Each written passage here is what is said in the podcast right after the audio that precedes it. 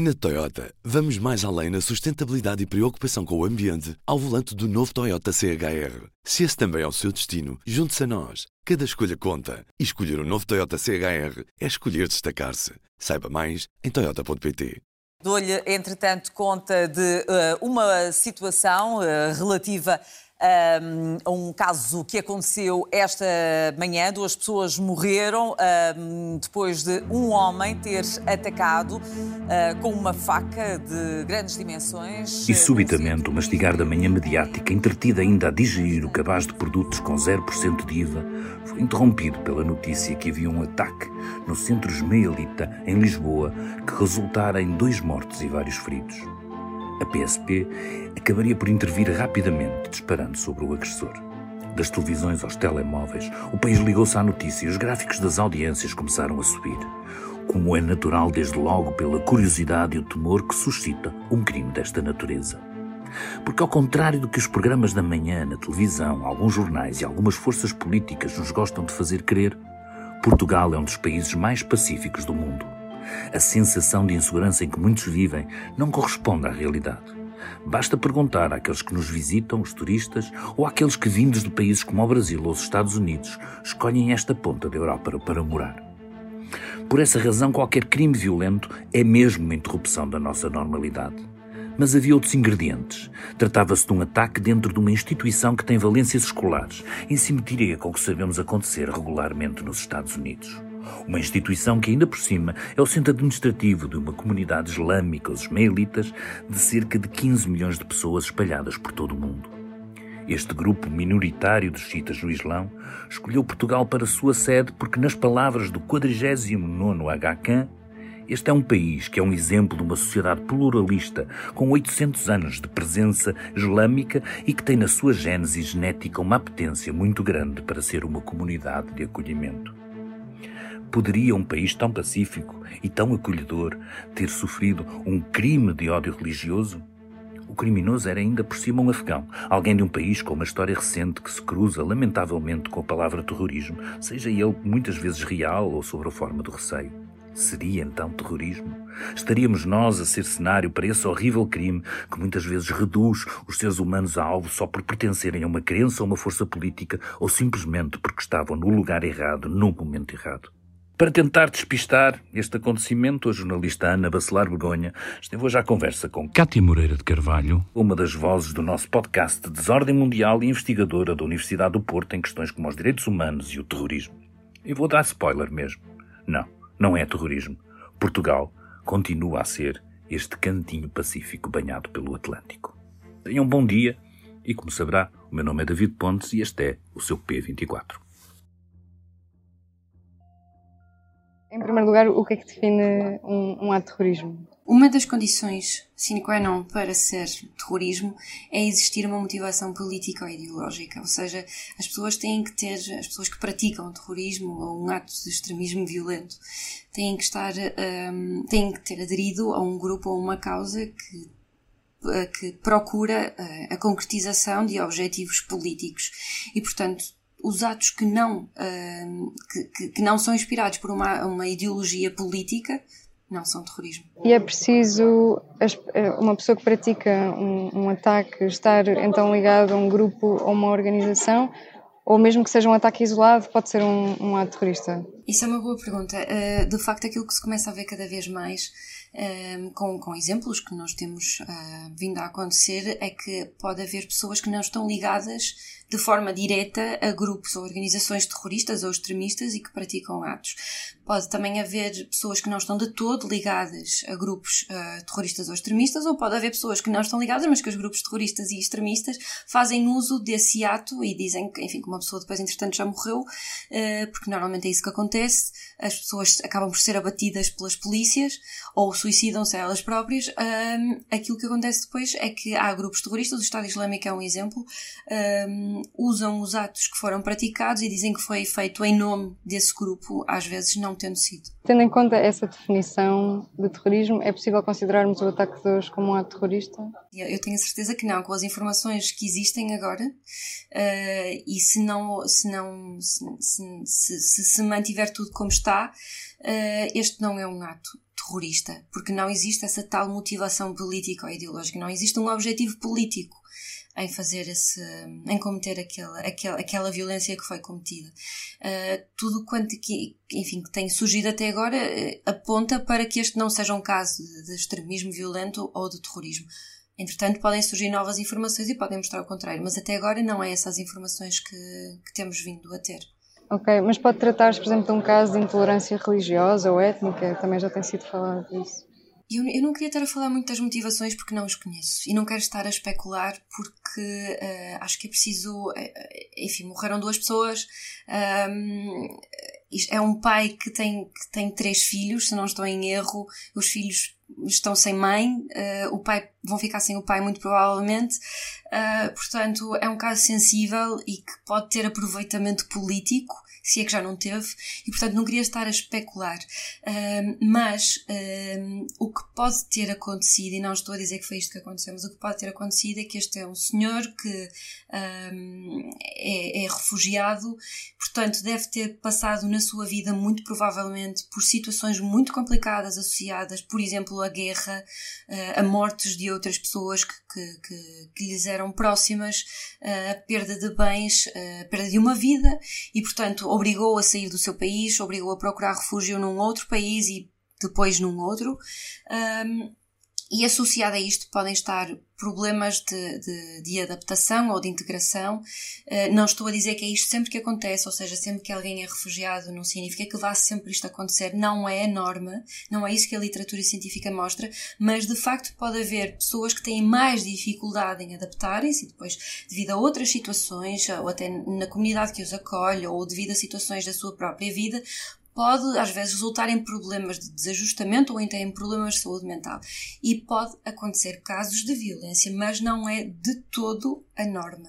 Ok, mas acha que pode então haver um, um, um problema no acolhimento ou uma falta de acompanhamento dos refugiados em Portugal que possam depois levar a que este tipo de ataques aconteçam? Portugal é visto como, a nível internacional, como um caso, um, como um país de boas, que tem boas práticas no acolhimento de imigrantes e de refugiados. No entanto, aquilo que se verifica e quem anda no terreno vê que as coisas não são bem assim. Portugal pode de facto ser um caso de, de sucesso ou de boas práticas, mas ainda existe muito a fazer. Uh, o acompanhamento que é dado, nomeadamente aos refugiados, porque refugiados não é a mesma coisa que imigrantes, uh, refugiados são pessoas que, que, de facto viram as suas vidas ameaçadas por várias razões e que por causa disso tiveram que fugir à força, portanto é um caso de migração forçada. Uh, o que pode acontecer é que, um, o que, aliás, não é o que pode acontecer, é o que acontece, é que o acompanhamento que é dado aqui em Portugal um, muitas vezes é insuficiente e é insuficiente, insuficiente, nomeadamente no tempo de acompanhamento. Porque aquilo que a literatura científica nesta área mostra é que um, para uma pessoa de facto se integrar num país demora anos. Uh, e é o tempo que as pessoas recebem no acompanhamento aqui em Portugal uh, é muito pouco reduzido com as necessidades reais das pessoas. E, portanto, se calhar mais acompanhamento e se calhar acompanhamento mais diversificado, se calhar poderá ser uma das soluções. Mas quero dizer que isto é, acho que é importante uh, dizer isto, se me permite, que é refugiados não é equivalente a haver violência. Eu quero mesmo que essa ideia passe, porque uh, temo mesmo, uh, vivemos numa sociedade muito polarizada, não só portuguesa, mas uh, a nível internacional, e eu não quero de todo que haja aproveitamento político deste caso, porque acho muito difícil não haver, mas não quero de todo que haja aproveitamento político para associar refugiados ou imigrantes a situações de violência ou a problemas de outra ordem. porque o problema não está no facto de serem refugiados ou imigrantes, está no facto de muitas vezes o, o, o acompanhamento, o acolhimento um, não estar, se calhar, a ser feito da forma mais adequada. Pois, era precisamente uma das questões que eu também queria, queria colocar, que é se considera que há um perigo, há uma maior facilidade de se aliarem este tipo de, de crimes a terrorismo por serem cometidos por imigrantes ou refugiados ou por muçulmanos Ou seja, se, se isso depois propaga uma ideia de radicalização ou de extremismo em Portugal, que pode não corresponder, não é? É mesmo importante dissociar os dois temas. É extremamente importante. E é sensato e responsável fazer isso.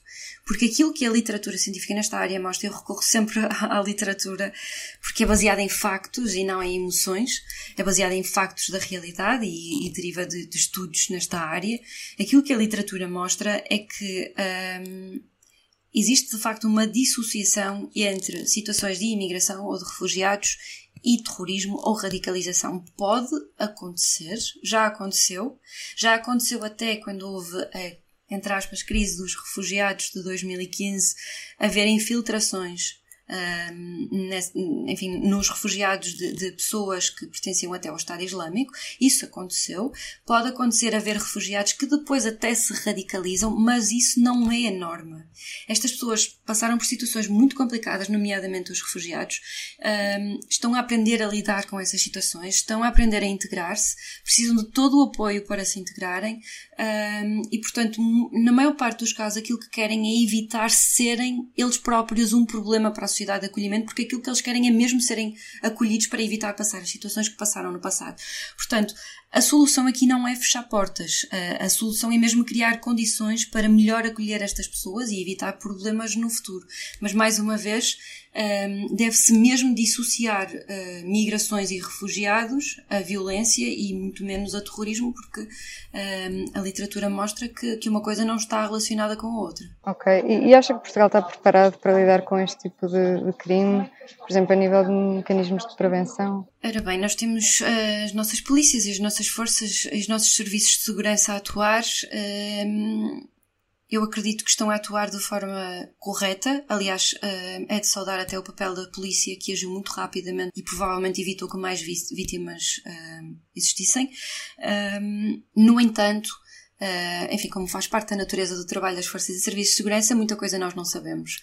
Um, portanto, até que ponto é que as ações estão uh, largadas a toda a comunidade ou a todas as ameaças? Até que ponto é que conseguem estar atentos a todas as ameaças? Eu não sei.